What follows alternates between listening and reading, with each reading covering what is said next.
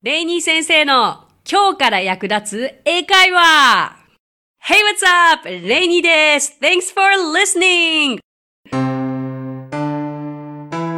私はですね、 English Partners という教育からエンターテインメントまで英語に関わる面白いことなら何でもやってしまおうという女性だけのグループのリーダーをしています。そして3歳の娘のママでもあります。短い時間ではありますが楽しんでくださいね。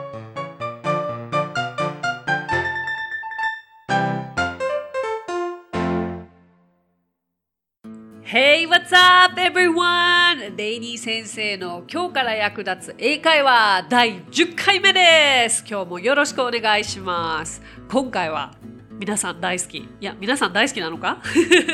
和製英語を皆さんにちょっとシェアしていきたいなと思うんですよね。その、まあ、和製英語といっても、ありきたりな和製英語なんてもう調べればすぐに出てくるわけでで私自身もあこれはちょっとその実際に英語でも存在するんだけれど日本で使われているニュアンスが違うなちょっとずれてるなというのを中心にお伝えしていければなと思います。どうですか？あの話していて先週に引き続きレイディー先生鼻詰まってるなって 思われたリスナーの皆さんすいませんお聞き苦しかったらもうでも頑張って話してるんですけどねもう花粉症には逆らえない。はい。Hay fever 花粉症ですけれども先週長々と私のこの鼻炎についてのお話を冒頭でさせていただきましたが辛いですよね。薬も効かない同じような思いをしている方多いんじゃないですかね。アレルギーってちなみにアレルギー I have アレルギーと言っても通じないのはご存知ですか？アレルギーの英語の発音は allergy というんですね。I have allergy という言い方があるので、あのアレルギーをお持ちのレニー先生と同じような辛い思いをされている方、あのこれは覚えておくべきですしいやこれ笑い事じゃないですよね。本当にシリアスにアレルギーがある方は海外行った時にこの単語が通じなかったら結構いやかなり深刻ですよね。あのお食事の時にその卵アレルギーがありますとかあの乳製品のアレルギーがありますとかあとはそれこそ私今レッスンであの飲食店の方を教えてるんですけれども外国人のお客様にお食事のアレルギーはありますかというのを聞かなくてはいけない時にどうしてもそのアレルギーの発音が通じなくて困ったというお声もいただいたのでアレルギーという発音を、えっと、しっかり頭に入れておいてください。で、アレルギーって覚えてくださいって言ったところで難しいですよね。スペルは A-L-L-E-R-G-Y ですね。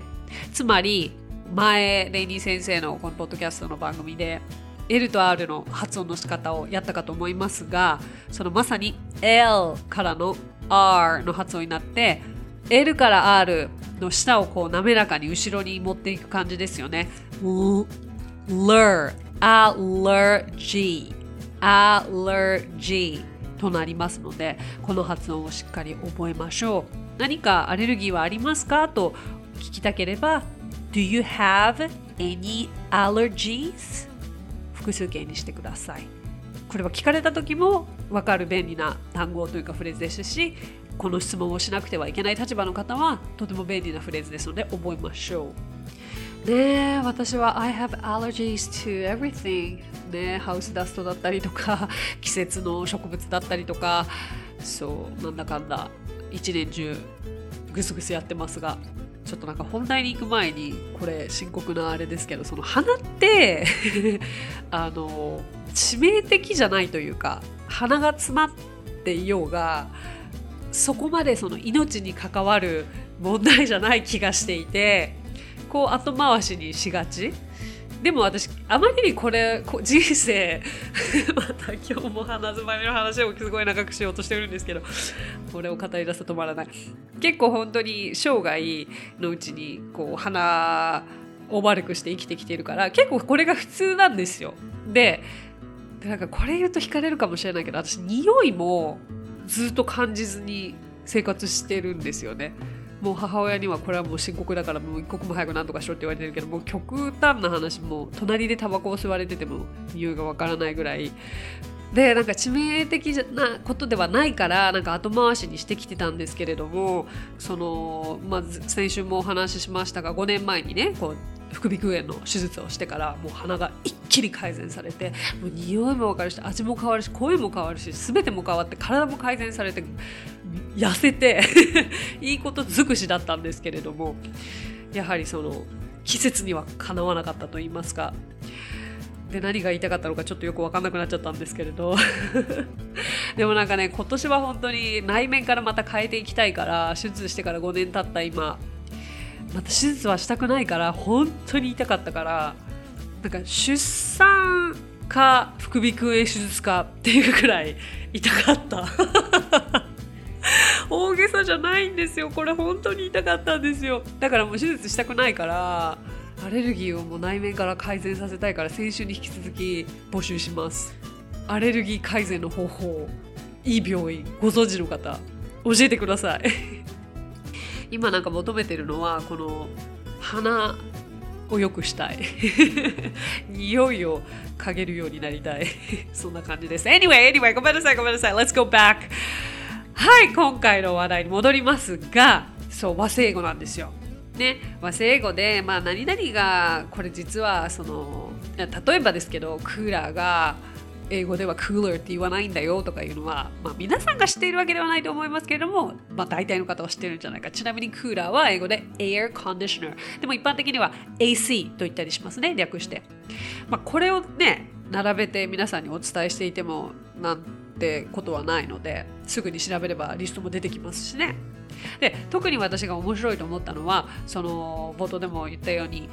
英語でも使うんだけれども、えー、と日本語で使われているニュアンスが違うというものなんですが例えばハイテンションってありますよね。ハイテンションって言うとイエーイみたいなフフー!みたいなのをハイテンションとして日本では使うじゃないですか。実際ハイテンションという英単語は存在しますし、はい、まあ、テンションも存在して、ハイテンションと言ったりもしますが、例えば、I'm high tension! とか言ってこのニュアンスで言うと、え、大丈夫？というふうに捉えられてしまうんです。というのは、テンションは緊張という意味なんですね。つまりそのハイテンションというとめちゃくちゃ緊張している状態のことを言うんでいわばこの気分上げ上げとは真逆の状態ではないですかねだからやその日本でいうハイテンションを英語で言いたければ表現が最も近いのは hyper という単語があります。H-Y-P-E-R hyper そう She's hyper というと日本でいうもうフーフーみたいな状態。彼女はハイテンションだねというふうに言えますね。そうハイパーがまあ極度の一番上ぐらいな勢いだとしたら皆さんも聞いたことあるかもしれません。Excited これはまあワクワクしている状態ですね。でもその上げ上げまではいかない感じ。でハイパーさっきのあの上げ上げの状態とテンションをくっつけてハイパーテンションと言った時にはこれは高血圧という意味になるのでいろいろなね組み合わせにはちょっと気をつけてほしいですね。だから、えっと、ハイテンションと日本語ではそう言いますがそのまま I'm very high tension というと外国人には超緊張していると捉えられてしまうので気をつけてください。でなぜ日本でハイテンションイコール気分が上がっているという誤った理解になってしまったのかというと諸説あるんですよ。物事全て諸説あるんですが ある一説によると由来はギターにあると言われてるんですね。ギターの弦をピンと張ることをこうなんか緊張状態という意味から、まあ、テンションというそうなんですけれどもライブなどでボーカルがギタリストに向かってテンション上げていこうぜと呼びかけた言葉を観客が自分たちに向かって言っていると勘違いしてそこからまあテンションを上げていこうぜイコール盛り上がっていこうぜと思い込んでしまったことが始まりと言われています。まあ諸説ありますがね。はい。じゃあまあハイテンションにおいては十分説明したでしょう。だから間違えないでください。さあ次ですがこう何かたくさん間違えてしまったり失敗をしてしまって落ち込んでいる人を励ます言葉で「ドンマイ」ってありますよね。そうこれは英語の「don't mind」から来ていると言われてますがこの「ドンマイ」っていうのは日本では気にしないで大丈夫だよというニュアンスで使われてますよね。でも実はこの言葉を海外で同じニュアンスだと思って同じようなシチュエーションで使ってしまうとなんか大変なことになるというか なってしまうんですよ。何か失敗して落ち込んでる人に対して「don't mind」と例えば私が言ったとします。そうしたら向こうはこういうふうに捉えてしまうんですね。あなたが落ち込んでいようが私はどうでもいいです。というニュアンスに捉えてしまうんです。そう。実は don't mind だけでは相手ではなくて自分は気にしてません。つまり I が抜けてるんですよ。I don't I が省略されて I don't mind ということだからあ私別に気にしてないからというニュアンスあのという意味になってしまうんですよね。だから落ち込んでる方にこれ言うと衝撃。衝撃。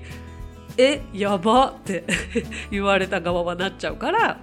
落ち込んでいる方を励ましたい時には Don't mind ではなくて Don't worry about it とか It's okay とかそういったような言い方がいいんじゃないかなと思いますね。もうせっかくなので Don't worry about it. Repeat after me. どうぞ。はい。あでもこれ私言ったことある気がするな。海外行ってすぐに落ち込んでる方に Don't mind, don't mind. って言って。したらまあまあなんか私のこの表情とかも含めて慰めてくれてるんだろうなって向こうの方は取ってくださったからな何も言い返してこなかったけどとんでもないこと言ってたな。と思います。結構そうだな「うん That's okay」とか「It's okay」っていう一言を知っておくと便利かもしれないですね。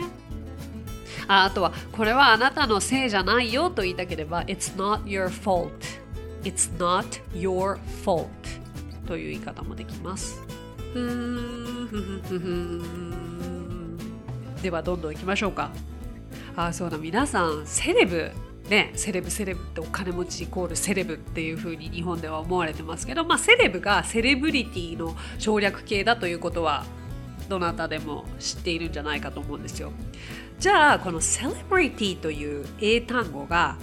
イコールお金持ちの人のことを言ってるかというと実は違うんですよ。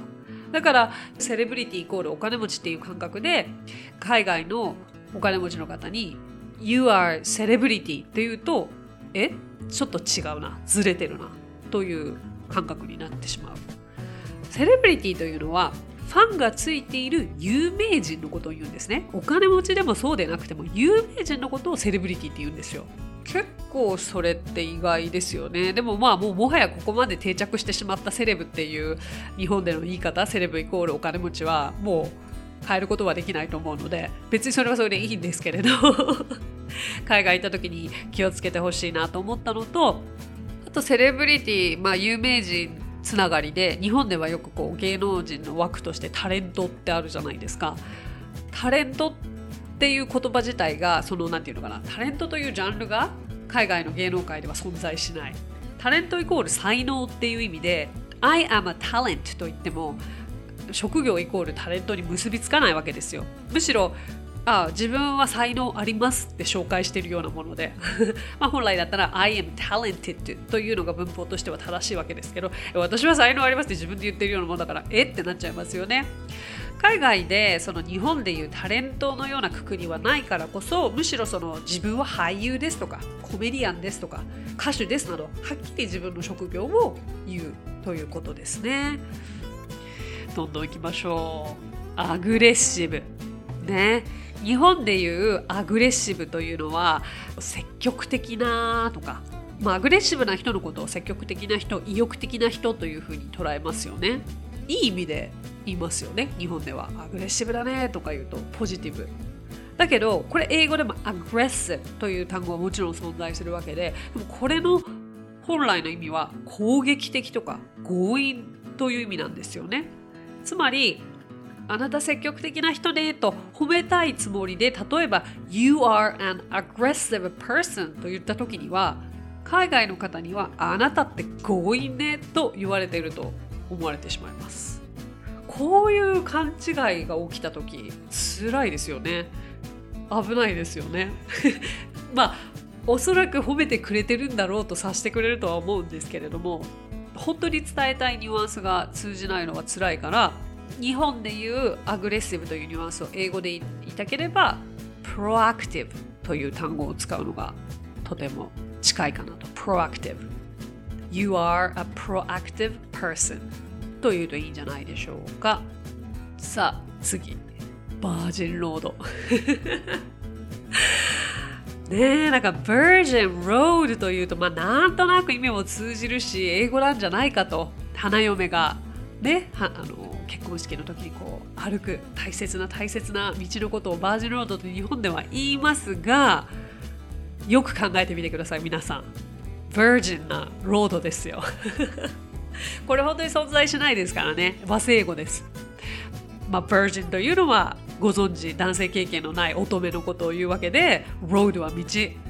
男性経験のない乙女が歩く道。というふうに直訳できて外国人はえっ、ー、と何を言ってくれるんだとなってしまいます。そうこれが和製英語って考えたことありました？考えたこともないですよね。こんなおめでたい場所で使われている言葉で当たり前に使っているわけだから。ねえ何かそういったお下品なというまでではないですが結構攻めてる言葉ですよね。これ正しくまあこれの由来由来というかそう日本日本でどうしてこういうふうに言われるようになったかというと、まあ、花嫁は純粋無垢であるべきということから、まあ、バージンロードと付けられたと言われていますけれども英語では Wedding Aisle という言い方が一般的ですね。Aisle というのは通路という意味で飛行機に乗るときに Window Seat or Aisle Seat その Aisle と全く一緒。結構こう英語は淡々としているというか殺伐。ねアイル通路。そうウェディング通路ですよ。ウェディングアイルこれも覚えてください。さあもう一つ。なんかこれを言ったらスタッフの方に古いと笑われましたが。よくこう口説くとか言い寄るときにアタックって言いますか？今言わないですね。はいわかりました。そう私はなんかアタックするとかまあね一昔前は言っていたかと思うんですがアタックって英語では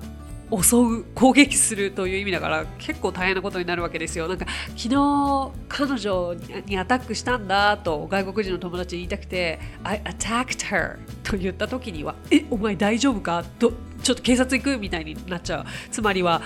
俺は彼女を襲ったというふうに捉えられてしまうからですね。じゃあどういうふうに言えばいいかというと approach. I approached her. ね。こういう言い方があります。じゃあそうそう。あとはじゃあニュアンスで気をつけてほしいの。もう一つ面白いの紹介したいです。マンション。日本ではもう住んでる家って言ったらマンションマンションっていうのが一般的じゃないですか。まあアパートかマンション。このくくりですよね。だけど外国人に I live in a mansion というとえ You are so rich 超お金持ちじゃないっていうふうに思われてしまうんです。そもそもディズニーランドのホーンテッドマンション。まさにああいうお屋敷豪邸をマンション。というのが英語のニュアンスな英語での意味なんですよ。超豪邸。そう。皆さんホンテッドマンションぐらいの家に住んでますか？ということになるわけで。だから一般的にアパートメントという単語を使うのがいいと思います。そうこれは日本の不動産会社が何て言うんですかねアパートよりちょっと価値を持たせるっていうことでその海外のマンションというニュアンスとくっつけて集合住宅のことをマンションと呼び始めたのがきっかけと言われているんですけれども。そうだからこれもニュアンスがちょっと違ってくるので覚えてください。さあじゃあ最後に皆さんにクイズを出します。ファスナージッパーチャック。まあどれも同じものですよね。でいろいろ呼び方はありますが実はこの中に世界で通じない言葉が一つだけあるんです。それは何でしょう？ファスナージッパーチャック。どれでしょう？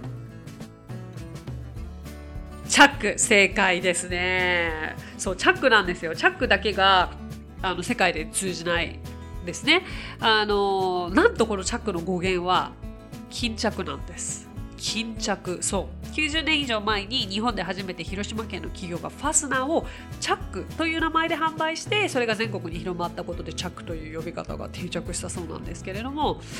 あの、まあ、ファスナーはイギリスの言い方でジッパーはあの Zip アメリカを中心に広く世界で使われてますね。だからチャックはチャックといっても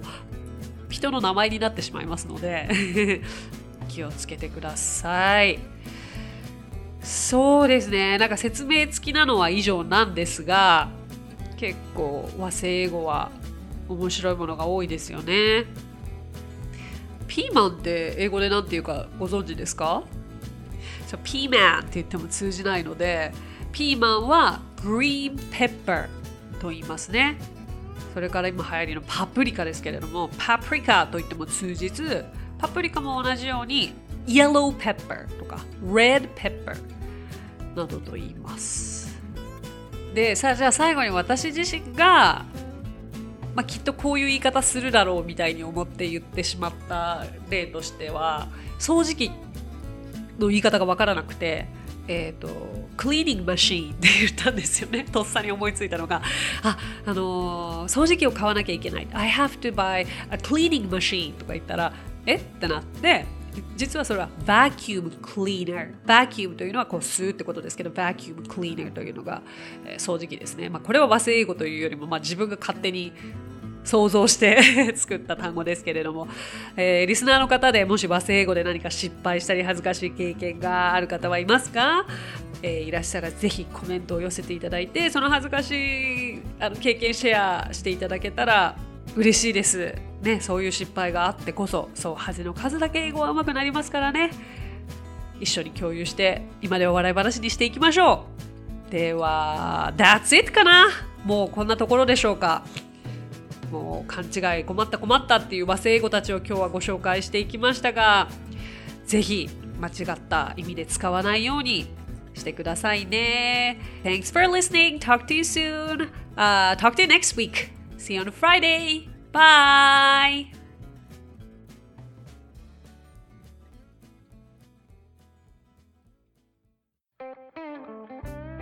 配信を聞き逃さないためにも各ポッドキャストで登録やフォローをお願いします。さあ、ここでレイニー先生の活動をご紹介させてください。まずは、 English Partners の出張英会話スクールでは、私たちと楽しく英語を身につけたいという生徒さんを随時募集中。オンライン英会話レッスンもやっていますよ。そしてアプリレイニー先生の動画で簡単英会話が App Store より配信中。声優気分で英会話を学習できる動画学習アプリです。また、 English Partners が出演している1分で見る英語辞書動画あれこれ English。こちらはインスタグラム、ツイッター、フェイスブック、そして YouTube で毎日配信していますのでチェックしてくださいね。最後に私の YouTube チャンネル、レイニー先生の必ず役立つ英会話も要チェック。そしてこのポッドキャストと全方向から攻めていけば常に英語に触れられますね。ということでまた来週。お相手はレイニーでした。Thanks for listening. Talk to you soon. Bye.